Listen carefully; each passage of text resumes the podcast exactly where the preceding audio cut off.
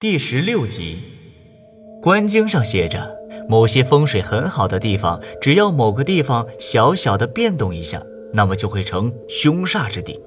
师傅，是不是因为这风水出问题了？风水没有出问题，风水上的讲究我都规避过。既然不是风水，那还能是什么？总不能是其他棺材里上的煞气影响的吧？你这臭小子！还真有几分用处，不说我都忘了，还真有这种情况。他说完，捡起铲子扔了一把给我。三元，接着挖。我憨憨的挠挠头，没听懂他的意思，只能跳进木坑，接着往下挖。挖了一会儿后，我感觉铲子好像碰到了一块硬硬的东西，用力往下一敲，只听见一阵砰砰的响声，就像敲在木板上一样。我顿时起了好奇心，鼓足劲儿把那层土刨开。妈的，什么鬼东西！我看清眼前的东西时，吓得愣在原地。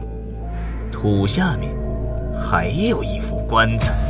关上棺，好算计，也不怕遭天谴。关上棺这事儿我知道，那天看书时我有印象。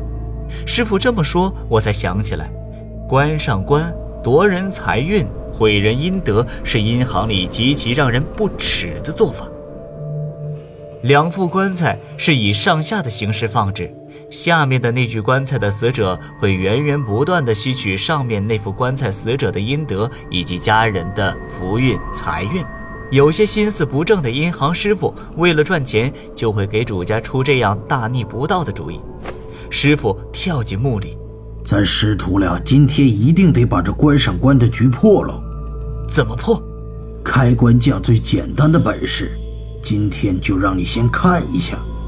他拿出铲子，啪啪啪的在关钉的位置戳了几下，寿钉竟然就松开了。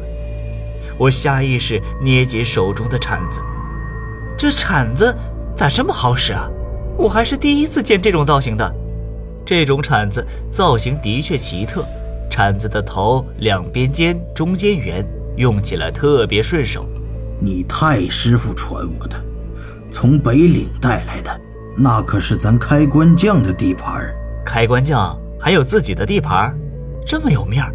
我原以为这行就是那种特别神秘，只有一小波人传承到现在的职业。唉，从那场动乱后，现如今，唉。